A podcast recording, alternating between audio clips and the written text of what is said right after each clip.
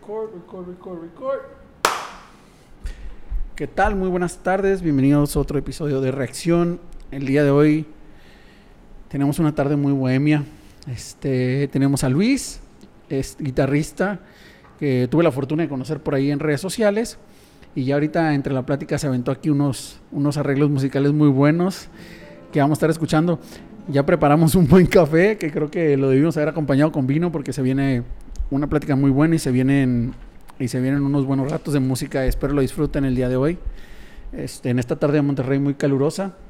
Eh, y pues Luis, muchísimo gusto. La verdad es que muchas gracias por aceptar la invitación y por estar el día de hoy aquí. Pues el gusto es mío, la verdad. Confieso que... Ahí me, ¿Ya me acerqué? Ahí ya te escucho. Ok, lo que te comentaba hace rato es la primera vez que yo hago un podcast. Okay. En otras ocasiones me han invitado a otros programas a hacer lives y tocar y eso, pero realmente un podcast y venir y hablar de un tema eh, es la primera vez y se me hace una experiencia diferente. Muy, diferente y muy enriquecedora. Qué bueno, pues bienvenido. Este, estábamos hablando ahorita, eh, Luis es guitarrista, ya ¿cuánto tiempo tienes ya de guitarrista? Pues eh, yo empecé a tocar ya en bodas y eso como a los 15, 16 años. Uh -huh. Empecé a trabajar ya en eso, pero ya tocando yo solo, realmente empecé como en el 2017 ya que empieza a hacer esta marca de Luis Araluce guitarrista.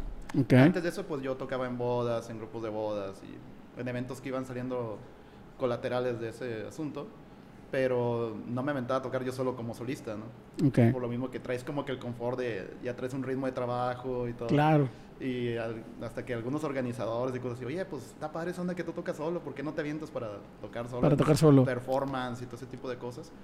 Y yo, pues, como que sí, y pues después del 2017 se dio y gracias a Dios hasta ahorita nos ha ido bien. En 2017 empiezas a hacer performance ya solo. Uh -huh. Ok, ¿Y, ¿Y, a qué edad empiezas a, a, a, tocar guitarra? Que agarraste la primera vez una guitarra y dijiste, este pedo es lo mío. es que fue una historia muy divertida porque... A ver. Este, no, espérate un poquito más para que se escuche. Sí. ¿O, me, ¿O me pego yo? Sí, igual pégate tú si quieres. Pues es que es una historia muy divertida y muy interesante. ¿Por qué? Lo que pasa es que de niño este, yo decía muchas groserías y me metieron al coro de la iglesia. Había clases de guitarra. o, sea, o sea, fue un castigo, güey, por decirlo Por decirlo así, porque ahí en la iglesia de la Asunción, que está en la moderna, daban okay. clases de guitarra a los niños y luego ya en las misas se montaba, vamos a decirlo así, como, como un tipo de rondalla, ¿no? Este, órale, órale. Nada más que el padre era de Veracruz, entonces lejos de componerme salí con más groserías. Saliste con maestría en albur y sí, todo el rollo, güey. No, no, pues imagínate, era, era, muy franco y era una persona muy, muy dura, ¿no?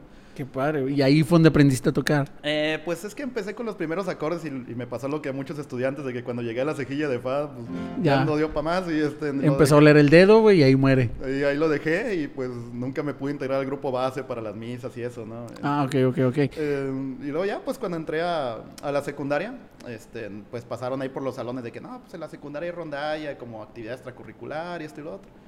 Y pues fui, y como ya pues traía los acordes básicos, pues ya me pude este, adaptar. Okay. Y le dije al maestro, oiga, pues es que estoy bateando un poquito con, con, la cejilla y ya me pasó algunos tips y la pude dominar y ya como que el brinco, ¿no? Ah, ok, ya fue donde diste el, el brinco de, de, la música.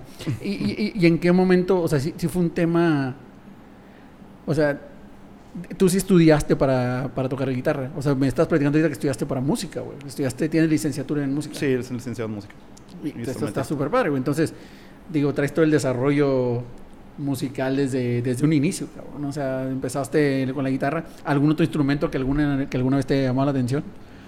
Pues sí, pero como que no sé, no me enfoqué en otras cosas. Y me hubiera gustado, por ejemplo, a lo mejor estudiar mejor piano eh, para la piano cuestión de dirigir, sí, claro, este, en hacer arreglos y todo eso. Pues este, la armonía moderna aplicada al jazz y todo ese tipo de cosas, el piano se ve increíble, este, mejor, ¿verdad? Pero pues no sé, te digo, como que nunca llenas de esto, ¿no? Entonces, y más ahorita, es algo que platicaba con un amigo. Me encanta porque a lo mejor los de nuestra generación tuvimos esa etapa en que para conseguir información era muy difícil. O sea, de, por ejemplo, existían las revistas de guitarra que vendían en los puestos de periódico. Claro. Y ibas a comprar el número 2 y a lo mejor regresabas al, al, mes siguiente o las tres semanas siguientes y luego ya iba en el 20. Claro. O sea, también entonces este, conseguir información, copias, este, un video, alguna grabación, algo así, será muy difícil. Entonces con este boom del internet, cuando nos llega, Entonces te quieres empapar de eso, yo al revés, o sea, hay demasiado escarbarle y escarbarle y está... Híjole, qué buen tema, güey. que lo toca, la verdad, ni le había pensado, pero sí, yo me acuerdo, te, platicaba hace rato que toco un poco guitarra y me acuerdo perfectamente que, que este... Me acuerdo perfectamente que en mi, igual, o sea, cuando yo estaba chavo, el, los, los, famosos tabs, ¿no? O sea, de guitar tabs, güey, pero pues eh, había bien poquitas canciones que podrías aprender de ahí, o sea, estaba, como dices tú, no era bien difícil una revista, pues no tenías la, o sea, no tenías la facilidad de estar yendo y todo. Y ahorita sí tienes, o sea, como dices, o sea, tienes todo el boom del internet. Te platicaba hace rato cuando inicié el podcast, pues aprendí un, llevo aprendiendo en los últimos cinco meses demasiado de YouTube, cosas que jamás había, digo, cosas que me gustan, como es el sonido, como son los videos, las cámaras, pero cosas que jamás me había imaginado, güey. Y te pones a ver y algo que me llamó la atención, que hay demasiadas clases de todo, güey. O sea, ahorita, curiosamente, a mí algo que siempre me, hubiera gustado aprender a tocar es el, el, piano. Y ahorita vi que hay un chavo que sale mucho en redes sociales, que según esto trae un método muy bueno de tocar piano y todo. Y independientemente de los, hay muchas personas que te enseñan de todo. De hecho, pues están ahorita los famosos masterclass de YouTube, que hay de, todo, desde producción, eh, te enseñan cualquier tema que tú quieras aprender, lo aprendes ahí, tienes toda la razón. Ahorita la facilidad, híjole, el cabrón que quiere aprender, te sale gratis, güey, está bien fácil, güey, o sea, lo puedes encontrar la información. Inclusive si no quieres aprender bien a tocar guitarra, llamamos, llamémosle, oye, ¿sabes qué? Voy a aprender a, todos los acordes y los arreglos, todo. Te metes a YouTube y hay un cabrón enseñando la canción que te quieres aprender porque es la de moda, güey, te lo aprendes y ahí está, ¿no? Está está súper sencillo ese tema ahorita. Entonces, pues sí, tienes toda la razón. Antes era para nosotros bien difícil ese rollo. Y la verdad, el que no estudiaba en una escuela en sí de música, era bien complicado, güey. Era bien complicado. En cuanto a la música popular, ahí hay un tema también de quiebra extremadamente interesante y está extremadamente un poquito peligroso para las generaciones que aprenden así, como que confiando a ciegas en los tutoriales y todo eso. Claro. Porque eso es lo que platicaba con un amigo también de la generación dice, pues es que a lo mejor nosotros desarrollamos más el oído, porque al no haber esos métodos o que nadie te viniera a decir las cosas, pues tú tenías que estar ahí una y otra vez con el disco, una y otra vez con el cassette. Escuchándolo, claro. y desarrollamos más el, el oído. y tu propio criterio, porque al no tener a lo mejor desde el principio te, te empiezan a instruir las canciones, puede que el, estás eh, atenido al criterio de la persona que te lo está enseñando, porque puede que la persona a lo mejor tiene ciertas notas falsas en, en su arreglo y pues tú no tienes ese, vamos a decirlo, ese oído crítico para discernirlo y eso también puede ser un poquito peligroso. Y, aparte, digo, independientemente de que la persona la tenga suponiendo bien o mal el, el, el, el acorde o lo que tú digas, un punto súper importante, esa persona sacó esa canción en su tono. Entonces lo que tú dices, oye, pues yo tuve que aprender casi casi de oído y estar escuche y escuche y regresándole a la canción ahí, no sé si en cassette o en, en CD, estarle regresando y te desarrolla mucho más para el día de mañana o después decir, oye, pues sí, está, a lo mejor no sé, va a ser, va a ser una barbaridad, pero a lo mejor esta, esta canción sale en este tono, la aprendes a tocar, pero dices, oye, pues no, no es mi tono, pero eso lo identificas teniendo el oído, teniendo el oído para, para entender tanto tu voz, digo, las personas que cantan y tocan, tocan algún instrumento, para entender, para escuchar la voz, para, para escuchar todos los tonos de acuerdo a pues a los tonos que requieres tú, ¿no? Y creo que ese es un súper buen punto, o sea, desarrollar el oído musicalmente, yo creo que es uno de los puntos principales. Sí, te digo, y pues recuerdo ahorita que toca ese tema, pues muchas peripecias para conseguir información, ¿verdad? O sea, por ejemplo, no sé, un, VHS que tenías que conseguir ahí en el, por ejemplo, donde vendían mucho eso era en el mercado fundadores. Este, claro y ya, pues ibas a ver si había un, un VHS, llegabas a la casa y se veía y ponle tracking, ¿no? Claro, claro, sí. y ya, pues como que ibas aprendiendo cosillas, ¿no? Y de lo mismo que te, que te empezaban a compartir otros músicos que tú ibas conociendo en, este, en la vida, ¿no? Que de repente a lo mejor te escuchaban tocar algo y no, pues mejor el de así. O yo me acuerdo mucho un tío que, este, él me enseñó a, por ejemplo, a bajear en la norteña, ¿no? Que yo, por ejemplo, tocaba. Y él me enseñó a hacer esto hacer ese tipo hacer ese tipo de bajeos. los bajeos con arreglos sí, claro. y todo eso entonces pero te digo son conocimientos vaya que te iba pasando la gente de repente estabas tocando y no pues que ahí tienes mal esto y era eran cosas así no entonces también o sea musicalmente también lo traes en la familia o sea tu tío también toca guitarra Eh, tío es este, un pianista y canta también. Ah, más o súper menos. bien, ¿no? Sí, pero es un tío como político, así, algo así. Pero pues ya lo, pues sí, pero pues esa cultura existía y te va ayudando un poquito, ¿no? A, a- a crearlo. Y uno, y uno de los puntos que, digo, qué padre que, que, que ahorita estás ya disfrutando de tocando la música. He visto tus videos también padres, algunos medio, medio radicales, como el que hablábamos ahorita de, de la, el que, el que tienes en, en el puente tirantado, está, está increíble. Y algo que me llama muchísimo la atención, que, digo, me lo platicamos ahorita, o sea, tú no tienes la, o sea, no, no cantas, güey, tú, tú- fuerte es el, el tocar la guitarra, los arreglos, creo que haces muy buenos arreglos, ahorita, para, bueno, igual, igual ahorita te la avientas un pedacito, pero le- cuando llegó Luis le decía, oye, pues te, te identifiqué mucho, no sé, Rodrigo y Gabriela, ¿no? Puro, puro guitarra, muchos arreglos y arreglos muy limpios que tú los identificas y, y te modifica completamente una melodía. Y hasta se aventó aquí un pedacito de, de una canción de Rodrigo y Gabriela, este, muy buena, por cierto. Y, y este, y es, y está, está muy padre, la verdad, que, que atrevido el aventarte así, ¿no? Aventarte a, oye, ¿sabes qué? Pura guitarra, güey. Yo no canto pura guitarra. Y que el tocar pura guitarra, güey, te da para hacer un impacto. Y te digo porque mi hermano lo decía, lo decía mucho. Este, en nuestro, en nuestra juventud eh, había muchos grupos tipo de screamo, ¿no? Que gritaban y estaban intensamente.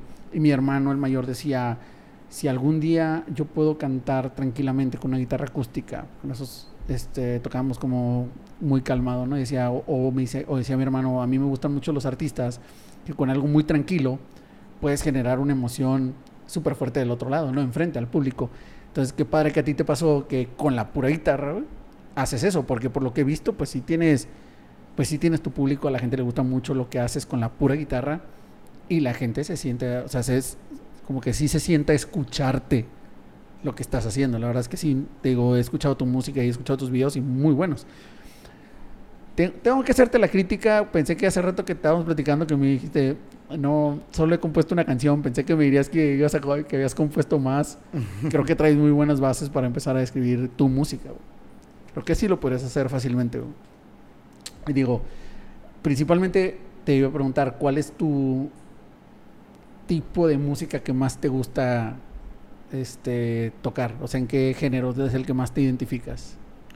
Pues me gusta tocar toda la música porque creo que toda la música merece Su respeto. Y algo que me gusta mucho de la guitarra en particular, este, Héctor Berlioz lo decía que la guitarra es como que una pequeña orquesta.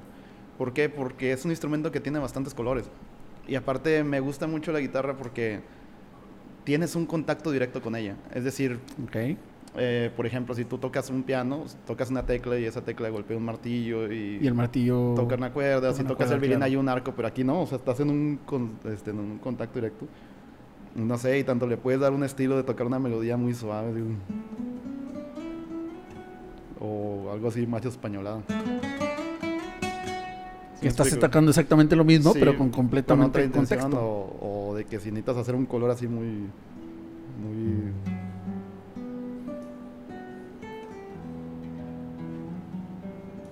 O un color así más, más brilloso, ¿no? O sea, con el simple hecho de mover tu mano para acá. Y Hace con- completamente otra ¿Cómo melodía. le pegas con, tú con el dedo? Si vas a atacar solamente con la uña, si vas a pegarle con un poquito de carne. sabes. Entonces, por eso me. me Voy a hacer un la paréntesis para los que so- para que lo- los que normalmente escuchan este podcast en Spotify. Les voy a tener que decir, van a tener que verlo en YouTube para que vean cómo toca la guitarra Luis y en verdad lo disfruten. Este, definitivamente es un podcast que tienes que ver en video. Pero sí, tienes toda la razón. Entonces tú, no- o sea, lo que estoy escuchando ahorita es, tú identificas toda, la, bueno, al menos la música y la guitarra principalmente, la derivas en colores. Sí, en colores. Y esos colores también desprenden mucho los estilos. Ok. Te voy a decir por qué. Porque, por ejemplo, si voy a tocar una canción de trío, eh, este, en- por ejemplo, eh, de repente en mis shows toco La Barca de Chamín Correa. Ah, ok. Entonces, este, la, la- la manera en que grabó Chamín Correa La Barca suena muy diferente a la versión de Luis Miguel. Hasta tiene algunos arreglos diferentes. Entonces, me gusta mucho estudiar el toque que le daba. Eh, o si voy a tocar cierta balada, por ejemplo, en, en mis videos los que viste, a lo mejor estoy tocando una balada contigo muy suave. Y cuando viste el otro, cuando grabé, por ejemplo, la de CNCO. Ah, sí, sí, sí este, lo vi. Ese arreglo. ese fue el que grabaste en el en atentado. Ese arreglo en lo particular me gusta mucho y te voy a decir por qué.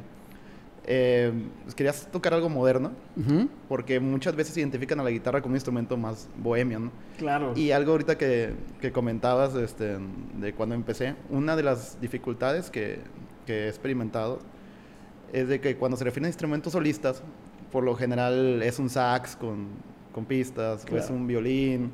Entonces, como dices, guitarra, y la guitarra muchas veces la gente la tiene más identificada acompañante. como acompañante. Perfecto, así es, eso es lo que te quería decir. Entonces digo, no, pues soy guitarra y toco con pistas, y como que, pues, ¿cómo estará la onda, no? Claro. no se lo imaginan y por eso ahorita es muy importante darle mucha difusión. Y en el caso de la canción de Ciencio, dije, quiero grabar esa canción para grabar algo más moderno y tipo reggaetonero y toda esa onda. Pero esa canción en particular, que es la de Un Beso, este, que es un cover que ellos hicieron de la canción original de, de Aventura, Claro. eh, en la canción de Aventura empieza con ese arreglo. Entonces, en la canción de Ciencio, pues no lleva eso. Entonces dije, yo lo voy a adaptar. O sea, el, esa- el reggaetón con el sí, arreglo. esa introducción de la bachata la voy a usar acá y por eso hago eso. Ok, ok. Por eso dije- Y de hecho esa canción tampoco lleva solo, de nada, ¿verdad? Lleva un puentecito así, este, eh, nada más. Y el solo que hago ahí también es, este, es conjetura mía y del, y del productor que, que, me ¿Que te ayudó, apoyó? que me ayudó para grabar el audio de la canción. Él me pasó ahí que, oye, pues métele también esto y, y esa escala que hago. Por ejemplo, eso, ¿no? Entonces es como que ya me estoy empezando a, a decir a mí mismo, es que quiero grabar las canciones, pero a lo mejor no nomás hacer las puras melodías, sino también si les puedo meter solos, si les puedo meter cosas de mi estilo o adaptar varias cosas, está, está, Está más interesante. No, y, tú- y- y- y- fíjate, cuando vi ese video, me llamó la atención el, el- obviamente el escenario que estabas en el puente tirantado, que te decía ahorita el día que escogiste o no sé si se adaptó, este, se veía súper padre a la vista y todo, Ujú. y, y me puse a verlo por eso. Y me acuerdo que, que es empezaste a echar la canción y ya hasta después leí eh, en el, en el quote de qué- canción era. Pero no, digo, hasta ahorita me lo estás explicando y ahora entiendo. O sea, hiciste una mezcla súper buena de la original de la de Bachata con, con el- la modernidad de- del reggaetón de CNCO. Y aparte le metiste tu estilito porque dices, oye, le metí un puentecito ahí, le metí una- unos arreglitos. Entonces ya fue, ahora sí que es el, tu versión es el cover del cover con el estilo Luis, ¿no? Entonces Eso está- es lo que trato, o sea, es que sí es, sí es, o sea, te digo, de por sí, decir como que guitarra instrumental o guitarra sola es difícil, o sea, como que meterse en el mercado. Sí, claro. Entonces estoy tratando de marcar una diferencia. De hecho, me da mucha risa porque me invitaron a otro programa y este, me dijeron, oye, pues si puedes tocar algo así como de TikTok. Y yo, ¿cuál? Y no, hombre, de cuenta que me dijeron un jueves y el programa era el sábado. Y yo, ¿qué ¿Y si qué aventaste? No, pues es que, o sea, como no soy muy aficionado a estar viendo los, ba- los bailes y esas cosas, ¿verdad? Claro. No estoy muy conectado con eso. Por los típicos que ponen, ¿no? Ese ti, ti, ti. Entonces dije, no, pues, pues puse en YouTube, ¿no? De que eh, lista de canciones de TikTok. Y ahí me aventé un rato escuchando una por una, a ver qué podía adaptar. Ok. Y entonces cuando ya voy a dar con la de 6 So, este, pues ya empiezo a hacer el arreglo y la estudié y todo y me gustó con...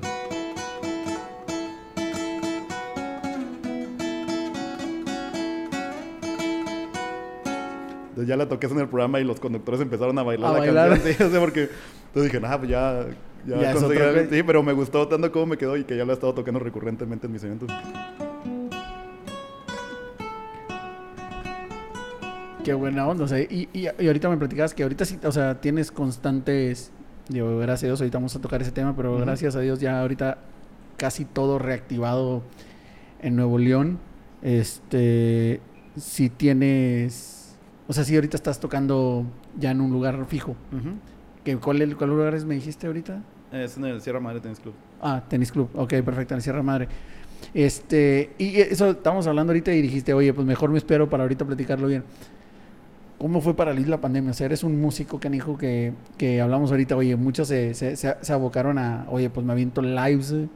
O sea, querían mantenerse, otros se dedicaron a, oye, ¿sabes qué? Me voy a poner a componer a lo loco ahorita que estoy encerrado. ¿Cómo fue para Luis decir, oye, estoy en pandemia, güey, ¿y ahora qué hago? Pues es que fue muy, muy interesante en mi situación muy particular porque yo ya estaba en el último semestre de, de la carrera, de la licenciatura. Ok. Entonces, este... ¿En, en qué universidad estudiaste? eh, aquí en la UNI, la la Universidad uni, Autónoma de ok. Nuevo León. En la Facultad de Música de la Universidad Autónoma de Nuevo León. Entonces, este, pues sí, esos últimos semestres de la carrera son muy difíciles porque montas el examen profesional. Ok. Entonces, este, es un concierto completo. Y de hecho mi idea, o sea, lo puedes presentar en dos partes. Media hora tú solo y luego montar un concierto con orquesta del instrumento que vayas a hacer. Entonces, Ah, por ejemplo, piano con orquesta o violín con orquesta, etcétera, ¿no? Y yo quería hacer eso. Pero bueno, pues por la pandemia se descartó esa idea y la otra opción es dar todo el concierto completo, o sea, una hora tú solo, ¿verdad? Solo. Sí, en el caso de los instrumentos que podemos tocar solos, este, ni si es un instrumento solista, pues lo haces con un acompañante de piano. Entonces, este, pues empieza esta onda y dije, pues tengo que aprovechar el tiempo que hay para, para montar el programa, ¿no? Claro. Porque, por ejemplo, una de las obras que, que fue mi obra más fuerte fue la, la Chacona de, de Bach, este, de la partita en re menor. Y me acuerdo que cuando yo terminé el examen del, del cuarto año, me hace cuenta que mi recital lo terminé y hablé con mi maestro. Dijo, oiga, maestro, este, para el examen final, para titulación, quiero tocar la Chacona. Y luego me dice, pues puede empezarla ahorita, pero a trabajarla ahorita, pero la presentarías hasta, hasta noviembre, cuando ya fuera el examen final, no Ok. en mayo, porque se, se divide el examen en dos partes por el semestre. Ok. Oye, pues que se viene la pandemia, pues todo el día con la chacona y la chacona y la chacona y la chacona. Pues llegó en mayo y ya la tenía completa. Ok. Así que sí estuvo padre de que lo que a lo mejor estaba prospectado a montarse en mucho tiempo se montó en Se pocos montó, meses. lo montaste súper rápido. Sí, entonces este, y ya tenía más tiempo para estarle trabajando más cosas, etcétera, y montar el resto del programa. Entonces, respecto a lo de la pandemia, fíjate que algo que, que me ayudó en el concepto que yo tengo es de que, pues sí, es cierto que a lo mejor muchos eventos ya no se hacían, pero la gente empezó a buscar al- eh, reuniones alternativas. Es decir, oye, ¿sabes qué? Este, hay una reunión, tengo una reunión para cinco personas. Entonces también empecé a manejar concepto con cantantes. Ok. Este, y ya la gente pues nos empezó a contratar de esa manera. Entonces, te digo, al, al no ver lugares abiertos, pues muchos eran de que, oye, pues ahora no nos podemos juntar eh, en un lugar, pues nos juntamos en la casa. Y ahí, pues entonces este concepto acústico, tanto yo solo con, o con cantantes, pues Ok. ahora sí que se acomoda bien a ese tipo de... Algo de- más bohemio. Sí, O sea, de- te aventabas tus noches bohemias en, en la pandemia. Qué chido. Sí, o sea, de que la, la gente sí nos contrataba. Les digo, a veces este, me acuerdo mucho un evento, este, éramos nosotros tres, era mi cuenta que guitarra, una Ujú. chava cantando, un trompetista, y estábamos tocando para dos parejas, nada más. A todos. Sí, o sea, de que nosotros de aquí y ellos así como a cinco metros, ¿no? Claro, no, y fíjate que ahorita mi- mis, mis papás me comentaban este, que ellos le- les dio mucho por, por escuchar a una pareja, si, mal a ver si no me estoy equivocando, pero creo que no me acuerdo si eran los jueves o los viernes, y era una pareja que igual tocaba en un restaurante y hacían en- se ponían en YouTube a tocar los viernes. Y sí, mis papás me decían de que, oye, pues la copita y te pones a escuchar.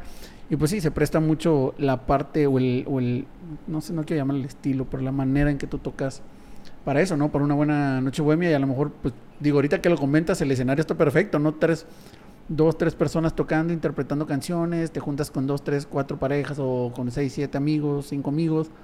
Está muy bueno el escenario para... Y, y algo tranquilo, o sea, que no necesitabas hacer un fiestón de 50 personas, güey, y se disfrutaba perfectamente, no había ningún problema. Sí, este, y son eventos interesantes porque vas también con la expectativa de qué te van a pedir. Porque se empiezan a solicitar canciones y, y a veces este, pues te pueden solicitar cosas que sí te sabes. A veces no falta el que te pide una canción, como decíamos nosotros, del lado B, ¿no? Del Sí. o sea, que la conoce el que la grabó. El que la grabó y nada más, claro, y que bueno el concepto, una canción de lado. B. No, es que pasa. Sí, claro. Este, pasa de que de repente dices, oiga, por ejemplo, este, no sé, ¿te gusta Hombres G? Y Hombres G para mí es uno de mis grupos favoritos. Y no es- bueno, mi grupo favorito eh, cuando estaba en la secundaria Claro. lo escuchaba bastante, Hombres G. Y te digo, fue con de los que empecé a sacar canciones, ¿no? Típico de que empecé con. Y ese tipo de cositas ¿no? de Hombres G. Claro, claro. Entonces, este. No, pues yo digo, ah, claro que, oiga, hombres que, por supuesto, por favor. Ahorita ¿no? me desplayo. Sí, no, y yo, oye, no, pues por ejemplo, este, no sé, huellas en Bajamar. Y yo, oye. No, y sí me la sabía, ¿no? Este, pero, Pero se te hacía raro. sí, pero no es lo mismo que te pidan eso a que te pidan devuélveme a mi chica, o Sí, que te pidan la- la- visita nuestro bar, etc. Las de, las de los bares, claro. Sí, o sea, las clásicas de, o las que vienen en los discos de, de los singles de, Ah, claro. G, ¿no? Sí, sí, Entonces, sí, sí. A veces pasa eso y, y esos eventos son muy interesantes porque también eso te va nutriendo, vamos a decirlo de esa manera de, de, ah, decir, oye, pues, o a veces también me gusta mucho que la misma gente te sugiere ciertos guitarristas, así, por ejemplo, eh, yo no conocí a un guitarrista canadiense que se llama Jesse Este, Jesse Cock, creo que es que no, es que se da cuenta, no sé cómo se pronuncia, pero es C, W, O, K. ¿verdad? Ok. Este, y es un guitarrista canadiense. Oye, ¿has escuchado Jesse? No, ¿verdad? me pidieron que montara algo y súper interesante. Y el chavo, pues, una discografía muy grande, un músico muy importante. Ok. Entonces, este, a veces los clientes te van pidiendo ciertas canciones y eso va nutriendo mucho tu repertorio, amplías tus horizontes, este, y está muy. De hecho, muy eso ahorita te iba a preguntar que si no te han pedido, digo, eh, pegándole un poquito al. A, a- a que la gente te pida cosas bien extrañas o. Digo, obviamente, sí, como dices tú, no lo hiciste muy bien, te nutre porque empiezas a conocer más artistas que a lo mejor, pues ni por aquí, ¿no? Digo, hay tantos. Pero, ¿qué tan loco ha sido lo que te han pedido? O sea, que hay artistas que obviamente ni en su casa los conocen, como dices tú, ¿no? Del lado B, canijo. O sea, que de repente te puedan pedir un artista que, digo, en este caso, Jesse, que comentas, pues a lo mejor, como dices tú, no, oye, si es un, no lo saco, no lo conocía, pero si es un artista con repertorio, con una discografía enorme de, de canadiense, dijiste. Pero imagínate, no sé qué te pidan, oye, te voy a decir un nombre, ¿no? José Pérez, por decir un nombre, pues que es un cabrón que sacó una canción por YouTube de allá de- del Ecuador y nadie lo conoce. O sea, sí te han pedido cosas así súper extrañas de, de repertorio que está cañón. Pues sí, la verdad sí, pero este, sobre todo esa dinámica la manejaba porque yo estuve una temporada tocando ya en Rivera Maya. Entonces Ah, yo hacía dos shows. Me cuenta que hacía un show el, el martes y otro el viernes. Y como había mucho extranjero, eh, a veces pasaba de que te pedía una canción y yo les decía, bueno, ahorita no me la sé. Si usted viene al show del viernes, yo le la- prometo montar esa canción. Y era pues investigar, como dices tú, este, mandar a veces hacer las pistas y todo. Y de a veces- porque eso no había. O sea, digo, o sea, son canciones que a veces, como dices, Sí. son tan under que no hay pistas en No ningún hay lado. pistas en ningún lado. Y este, tengo amigos que son productores y dices que apóyame, dame una pista así, con piano, etcétera, para poderla tocar. Digo, ahorita, perdón, tuvimos ahí una pausita, pero eh, digo, porque regresamos al tema de Jesse. eh, el tema de los nombres, pues a veces se escriben igual en dos, tres países y se pronuncian completamente diferente, ¿no? Pero bueno, regresamos al tema de, de los del underground, o sea, de las canciones que te pidan, qué chido que, que, que les dabas ese lujo, ¿no? O sea, que oye, pues venga el, el martes o venga el viernes y ahora sí se mon- le monto eso. Y qué padre que tenías gente que te apoyara, que te hiciera pistas, que, que hiciera toda esa parte. Es, em, creo que, que es un gran apoyo. Y, y, y aparte tener esa experiencia de tocar siempre para extranjeros, ahí yo creo que sí te pedían cosas medio extrañas. Sí. O sea, esa parte de, de tocar para siempre para extranjeros. Y cosas a veces, pues, eh, extremadamente difíciles en, perdón, extremadamente difíciles en el aspecto técnico. Neta. Sí, porque por ejemplo, yo había escuchado muchas veces este, en, eh, Sultans of Swing, pero nunca la había trabajado, ¿no? Entonces este, me pidieron esa canción y pues dale, y esa partecita.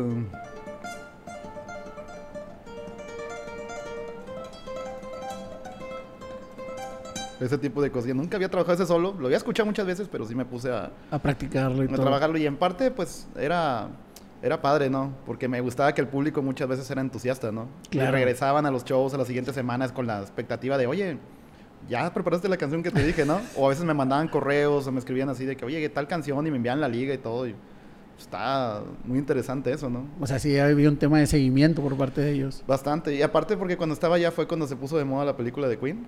Entonces, Ah, este, pues yo dije, pues de Queen, pues tuve que hacer un arreglo, por ejemplo, para este, Rhapsody Bohemia y, y cositas así. y te lo metías a tu repertorio. Sí, o sea, te digo, muchas veces esas canciones son buenas, pero algunas, como dices tú, pues ya quedaron como que del lado B y nunca las volví a tocar, ¿no? Claro, fue Pero algunas sí, sí quedaron ahí para la posteridad, ¿no? Qué padre, güey. Eso, eso está, esto está chido. Entonces, y ahorita, por ejemplo, ah, donde- me comentabas hace rato donde estabas tocando y aparte haces eventos normales, o sea, si te, si te contratan para un evento, alguna cena, algún evento en particular, tú ahí estás y traes tu repertorio ya.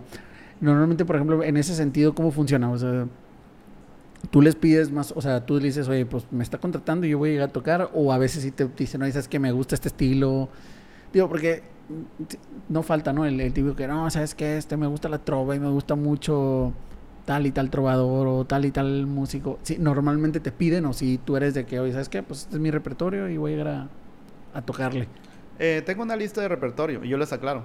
Ok. Este, porque, por ejemplo, si te contratan para una boda, muchas veces hay canciones que tienes que montar. En el caso del vals principal, Ah, claro. el vals que la novia va a bailar con su papá, el novio con su mamá.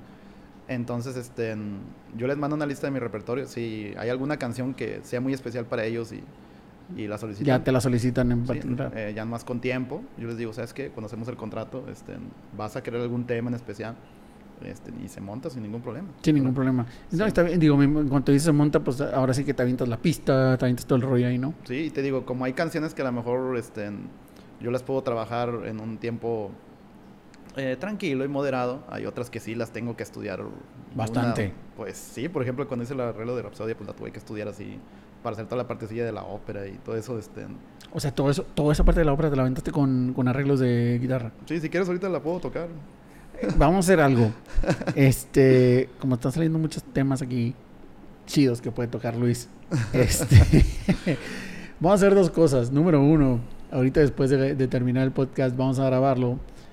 Y creo que estaría padre que te avientes unas dos rolillas para subirlas en el podcast y que la gente escuche. Y aparte, eh, estaría muy bien que luego te vengas y no grabar una plática, sino que gra- te grabes unas, unas varias canciones aquí Me encantaría. y subirlo al canal estaría increíble, porque porque digo, la verdad es que te insisto, la gente lo digo, los que no lo conocen lo pueden buscar en redes sociales como Luis Luis Araluce, guitarrista. Luis Araluce, guitarrista, de todos con modos lo vamos a poner en el podcast para que lo sigan.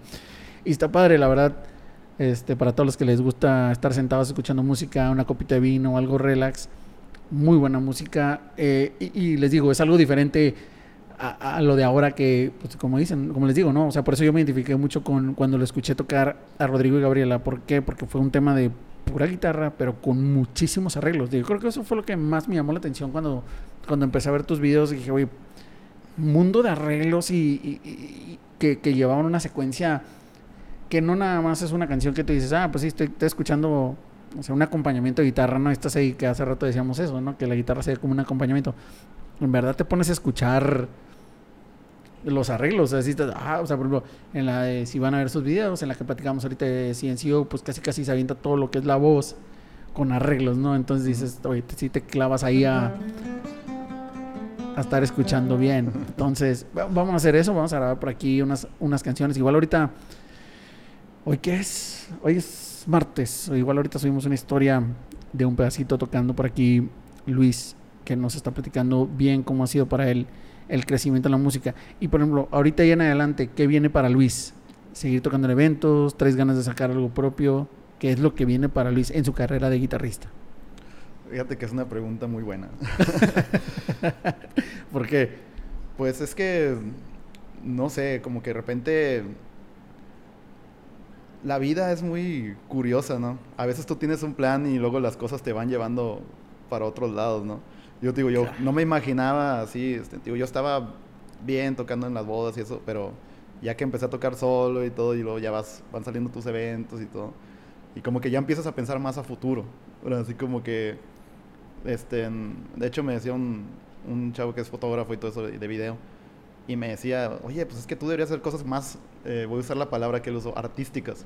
Claro. O sea, de cómo por no has pensado en montar, pues a lo mejor un buen concierto para un festival o algo así, ¿no?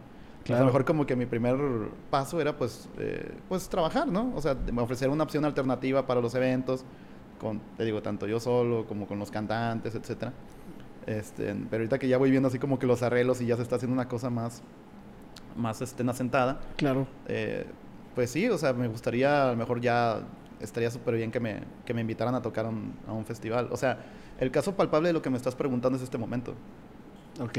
Para mí, la verdad, es muy emocionante estar aquí, porque es como que, oye Luis, me gustó tu trabajo, vente a platicar y todo. Claro. O sea, ya me están invitando como que un programa no a que acompañe a un cantante ni nada, sino con mi, con mi propio Con nombre. tu propuesta, con, con tu mi proyecto. propuesta y todo. Entonces, este, pues estaría muy, muy bien que más adelante si me pudieran a lo mejor invitar a más cosas, tú me volvieras a invitar y Ah, todo aquí eso. tienes tu casa, este, hermano, cuando guste. Y claro que nos gustaría que volvieras Sí. aquí. No había a lo mejor yo mismo.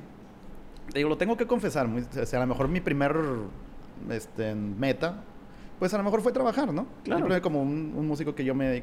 Pero ahorita que veo que, el, que está más, puede ser más trascendente, de- de hecho, a llegar a, una onda más artística, vamos, ahora sí que Ujú. más artística, de un festival o algo así, pues sí me está animando y veo que, que tiene potencial en lo que estoy, lo que estoy haciendo. Claro, y, y, y, y no solo estás haciendo eso, digo, ahorita moviéndonos un poquito de tema, hablábamos hace rato que, que estuviste acompañando a, se me- a, la- a la imitadora de Shakira, que si quiero recordar el nombre, ¿cómo se llama? Shaki Beca. Shaki Beca. que estuviste como músico de ella. Este, y, y, me, y hace rato se me olvidó preguntarte, hace rato que estamos platicando antes de, de empezar a grabar, eh, ¿eso a ti es algo que te llamaría la atención? O sea, que, oye, que ser el músico de tal artista, ¿qué artista te gustaría acompañar? güey? Fíjate que esa fue una de mis metas este, hace tiempo. Eh, ser un sideman, ¿verdad? Cuando conocí a grandes guitarristas, te digo, cuando fue lo que te platicaba hace rato del concurso al que fui en el DF, eh, dos de los jurados son de los mejores sideman de aquí de México. Uno de ellos fue César Huesca y el otro, este, Iker Smith. Ok. Entonces, este, ya los conoces, que ellos que desde temprana edad han rolado con artistas de, de talla internacional y todo, y platicas con ellos. Y está padre, y a mí me hubiera gustado hacer eso, ¿verdad? Este, sí me gustaría a lo mejor ser también un, un sideman. ¿Y, y tienes algún artista que tú dijeras, oye, llegar a tocar con este cabrón estaría increíble? güey"? Pues es que fíjate que este, aquí me manejo como que en un mundo diferente, porque también ya tocando guitarra eléctrica es otro, es Sí, otro otro- asunto, ¿verdad? otro asunto, Entonces, de güey. que, no sé, pues me ha gustado mucho. Es que, es que lo importante de esos chavos es de que son muy versátiles. Entonces, de repente ves al mismo guitarrista tocando con Alejandro Guzmán y luego con Cristian Castro y luego Ah, con claro, güey. Alejandro Claro. Fernández. Y realmente eso me pasó a mí cuando yo era muy joven, cuando yo vi a, a Sergio Ballín, el guitarrista de Maná. Ajá. Entonces yo veía que él tocaba perfectamente bien la guitarra eléctrica y también tocaba con ganas la acústica. De hecho, el primer concierto al que yo fui en mi vida fue, fue a uno de Maná, cuando traían la gira de Cuando Los Ángeles Lloran. Ok. Y entonces ver en vivo cómo Sergio Ballín con esa facilidad cambiaba de Cambia guitarra, de acústica eléctrica y estaba tocando y este eso me motivó a mí para también querer querer dominar los dos los dos instrumentos, ¿no? Que no nomás decir, "Ah, pues toco puro rock y pura eléctrica o toco pura acústica", sino poder moverme un poquito en los dos. Tener ¿no? la variedad. Sí, pero sí, fíjate, si se llegara la oportunidad de estar con, con un Simon y un, y un artista así, pues creo que todos tenemos nuestros sueños así de que, ah, pues ser, por ejemplo, el de Luis Miguel, ¿no? Como Kiko cabrón. o sea, algo así, este... Y te digo, pero me gustaría también onda rockera. Digo, si algún artista así tipo Alejandra Guzmán o Gloria Trevi, así como que me gustan mucho sus conciertos en vivo, o sea, es una energía muy grande que la verdad... Eh, Digo, no soy muy fan de su música, pero en definitivo creo que traen un pinche espectáculo cabrón montado. Sí, O sea, los son- músicos son bastante de- buenos. voy a decir una barbaridad, a lo mejor nunca haría un concierto, pero, de ellos, pero, pero hay ciertos, no, la neta, sí, o sea, hay ciertos artistas que dices, güey, pues no soy fan de su música, pero sí soy fan de que estos güeyes han de tener un pinche show, un espectáculo, por, alguien que te voy a decir. Bueno, no, sí, eh, todos, por ejemplo, Juan Gabriel, digo, ya no nos tocó verlo, todo el mundo es, eh, aunque digas que no te gusta, te sabes las canciones de Juan Gabriel por excelencia mexicana ¿no? y por cultura mexicana. Pero un show de ese cabrón, yo creo que ha sido un pinche circo, güey, un espectáculo, güey. No, la, gente de mucho nivel. Y ahorita que lo tocas, este, el tema, a lo mejor eh, también lo que me gustaría hacer es como contribuciones. O sea, a lo mejor de, no sé, eh, por ejemplo, he grabado guitarras por una niña que ahorita van, va despegando que se llama Sofía Bloomer. Ok. Y le he grabado algunos temas ella de, de guitarra acústica. Entonces, a lo mejor es hacer ese tipo Esa de cola- colaboración. Sí, por ejemplo, no sé, decir Mon Laferte con Luis Araluce. Así como, por ejemplo, con Santana. arreglos de Luis Ángel. Sí, o sea, por ejemplo, Santana que contribuyó con varios artistas. A lo mejor Santana no canta, pero ha contribuido con ciertos artistas y me gustaría también llevar, no tanto hacer un trabajar para el artista, sino con el artista. Acabas de estilo. tocar un punto, güey, que me quiero acordar. Porque, híjole, no me acordaron, me lo dijo. Lalo, si escuchas el podcast, no te vas a enojar conmigo porque no me acordé. es, que, es que, te voy a ser honesto, y lo fue de Alejandro Guzmán. Un día platicando este, eh, con, con Lalo, un buen- muy buen amigo, eh, me puso una canción de Alejandra Guzmán y me dijo, me porque ya te digo, me gusta mucho el tema de la música, me gusta, soy excesivamente fan de los soundtracks de las películas y así. Y un día me, él me puso una canción de Gloria Trevi. No es cierto, no era Gloria, de, de Alejandra Guzmán. Sí, Alejandro Guzmán. Y me dijo, ¿ya has escuchado este, esta canción con estos redobles de batería? Y, y a lo mejor, te voy a ser honesto, sí le había puesto atención. Y en su momento sí dije, ah, güey, pues la neta sí se escucha bien. O sea, como que está bien, muy elaborada la esta, esta batería para una canción de Alejandro Guzmán, sin agraviar, ¿no? Sin, sin, sin pisar calles ni nada. Y él, él me dijo, no, es que él eh, contrataron, fue una colaboración del baterista, y me quiero acordar del grupo, güey, pero no me acuerdo ahorita. Pero digo, que la de, pero se me hace que la que estás diciendo es en la de, en la de Gloria Trevi, en la de Brincan, Brincan los borregos. O sea, lleva un solo de batería en medio que... No, no, es al final. Es- esa también ahí contrataron a... a un baterista bater chido. de- sí, de- No, como esto de- estoy seguro que es de Alejandro Guzmán y es al final. Digo, después ahí lo voy a poner. Pero sí, o sea, al principio lo escuchas y dices, "Ay, está, muy elaborada esa pinche batería para esa canción, ¿no? Y después me enteré eso, de que, ay, pues es que contrataron a de un baterista super pro, no me acuerdo de qué banda, creo que eran de Estados Unidos. Y pues el vato al final se avienta unos redobles acá increíbles que obviamente hace que luzca la canción 10 veces más, ¿no? Entonces, eso también estaría chido, que te contraten así para hacer unos arreglos que los haces muy bien. O sea, en serio, pónganse a escuchar a Luis. Eh, y deberían de hacer algo interesante y escribirle en su Instagram y pedirle canciones que a ustedes les gusten para que se aviente arreglos sí, chidos. claro. Estaría padre, la verdad. Empezar a dar ese tema que, que te empiezas a aventar arreglos. Y Dios quiera pronto te, te al- algún artista por ahí, este, tanto en que vaya empezando o un artista ya, ya muy bien posicionado que, que te invite a hacer algunos arreglos de canciones, estaría increíble. Me encantaría. Sí, te digo, pues todo es posible, ¿no? Todo es posible, Entonces, ¿no? este, ahorita estamos con este camino y pueden salir muchas cosas. ¿no? Claro, y vas bien, la verdad creo que, que, que tu música está padre. Este, y pues espero que pronto te, te toque esa parte de, de colaborar con artistas buenos y que pues puedas empezar a lanzar ya tu proyecto. Mira, hace rato hablábamos de eso, me decía Luis, creo que cuando hace las cosas, no sé si esa sea la frase de sin, sin fines de lucro o simplemente las haces porque en verdad es algo que, que el simple hecho de hacerlas lo disfrutas mucho, empiezan a salir cosas buenas. Y lo comentaste ahorita oye, cuando, cuando te hablé, pues no, o ya empiezan a haber situaciones que te hacen identificar que lo que estás haciendo, que lo estás haciendo porque te encanta, que son los arreglos musicales, lo haces muy bien.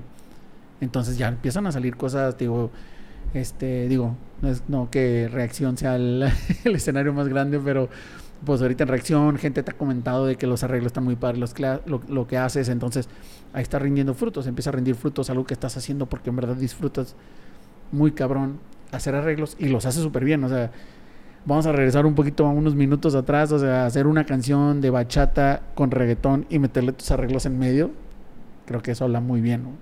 Y que quedan increíbles, vayan a ver el video. Este, está por ahí en el Instagram para que lo identifiquen. Ese video van a identificarlo. Sale el puente atirantado para los que conocen Monterrey, para los que no. Sale Luis con una vista increíble así en un puente. Entonces, para que los que no son de Monterrey identifiquen qué video es y se avienten la canción de el cover de CNCO con arreglos de Luis. Y pues esperamos ver muchos más arreglos así, cariño. Sí, de hecho, otro arreglo que hice este, este año, de, que fue en noviembre, ahora de la, de la pandemia, eh, me dijo, oye, pues grábate algo mexicano, ¿no? Ok. Entonces, este, también hice un arreglo de, de La Llorona. Ah, Pero sí. así como que eso también está en el Instagram y está el video completo en YouTube. Pero ese video en lo particular lo disfruté bastante porque con el, con el productor con el que... Este, ¿Con el que trabajas? Sí. eh, dijo, pues hazte una idea y luego yo te voy asesorando, ¿no? Entonces me gusta un chorro desde cómo, cómo empieza la primera vez esto. Entonces digo, ya soy ahí como que esa intención. Me gusta mucho ese... Sea, cómo lo dramatizas ya Sí, desde ahí. Entonces de que dicen, oye, esa escala como que es japonesa, o esa frase es como que yo pues o sea, como digo, ciertas canciones me gusta hacer ese tipo de, de sello tan, tan particular, ¿no? Y ya empezar con la melodía. Etcétera, ¿no?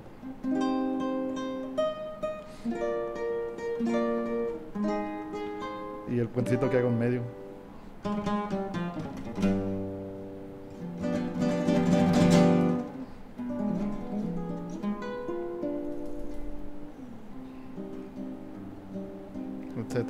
Entonces es Claro, lo que te digo, buenísimo, trato de, güey.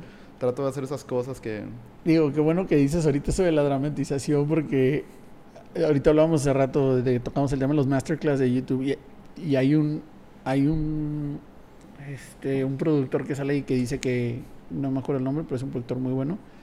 Este que dice que to- toda la música es una conversación, ¿no? Y él hace eso, dice, esto es una pregunta y toca una parte del piano y esto es una respuesta y esto es alguien enojado y empieza a hacer la dramatización y la verdad sí, o sea, por ejemplo, ahorita que lo escuché, yo de volada te lo dije, te entraste con un dramatizar de que era algo de la llorona. Y él igual, o sea, lo hacía y dices, ah, o sea, viene algo, o sea, es una rola así súper intensa, ¿no? Sí. Qué bueno, creo que lo has identificado muy bien y lo sabes acoplar muy bien a todas las canciones. Porque hay raza que se avienta agarrando arreglos y nada más por pegarle al estilo, ¿no? Y lo haces muy bien y qué buena onda, hermano. Pues qué buena onda, este, me da mucho gusto que lo estás haciendo también y que empiece a rendir frutos. Esperamos en verdad seguirte viendo. Y de nuevo, te agradezco muchísimo el haber venido. este, aquí a Reacción y que nos hayas brindado un tiempo para platicar de tus arreglos musicales, de, de, tu, de cómo iniciaste la música, que se ve a leguas que te encanta, que, que, es lo que en verdad te apasiona. Y no queremos robarle más tiempo a Luis y aparte queremos aprovechar el tiempo para agarrar unas rolitas aquí y que las presentarlas en el canal. Por supuesto. Este, en el canal de Reacción y tanto en el canal de, de Luis. Pero pues obviamente quiero, quiero dejar a todas las personas que nos escuchan, Diego Entrada, gracias por escucharnos, ya saben, este, el canal de Reacción, que es Reacción-Edgar Berriesa. Y me gustaría que dejaras tus canales, hermano, tanto Instagram como YouTube, cómo te pueden encontrar para que empiecen a seguirte, para que empiecen a ver un estilo muy particular que es el, el de Luis. Pues en Instagram es Luis Araluce, guitarrista, con C, Araluce. Ok. Luis Araluce, guitarrista. En YouTube Luis Araluce. Ok. Este, le Luis Araluce, puedes poner La Llorona o alguno de los videos que tengo ahí. En Facebook también es Luis Araluce, guitarrista. Y ahí estamos a sus órdenes. Perfecto. Igual si quieren una veladita así romántica, contrataciones para bodas que hace reactivar y todo eso, está Luis. Pero si quieren, miren, lo dijo hace rato muy bien, una veladita de 5, 6, 7 personas, una buena copa de vino y una buena compañía musical, creo que está increíble. Entonces sigan Luis Araluce este, Luis Araluce, guitarrista. En verdad espero que hayan disfrutado este, este episodio de reacción que estuvimos el día de hoy en Monterrey como a 40 grados. Estamos un poquito sudando aquí, pero como siempre con una increíble vista, con increíble compañía y con Luis aquí compartiéndonos eh, la parte musical de la guitarra. De nuevo, Luis, muchísimas gracias. algo que quería comentar para cerrar, que viene para, para los canales. Ah, perfecto. De Instagram y de la página de Facebook y de YouTube es que mm, quiero compartir una pequeña sección de didáctica. Entonces voy a dar unas lecciones completamente gratis porque hay gente que, eh, algunos seguidores que son guitarristas o que están empezando en el instrumento y cosas así, de los temas que yo puedo tocar, algunos solos de, de canciones eh, populares. Este, voy a compartir también ahí para, para aportar un poco de valor y, este, y ayudar un poco la cuenta para, Perfecto. Para que pues ya saben, si a alguien le interesa la guitarra, aprender un poquito ahí, pueden seguir a Luis. Ahí van a subir sus videos de, de, un poquito de enseñanza de guitarra. este, tanto si ya aprendieron y quieren aprender un poquito más de, arreglos, de solos, o si quieren aprender desde cero, ahí va a estar el canal de Luis. De nuevo, muchas gracias. Ahora está tiempo este, de espero que todos los que nos hayan escuchado lo hayan disfrutado, que pasen muy buenas noches y esto fue Reacción. Nos vemos.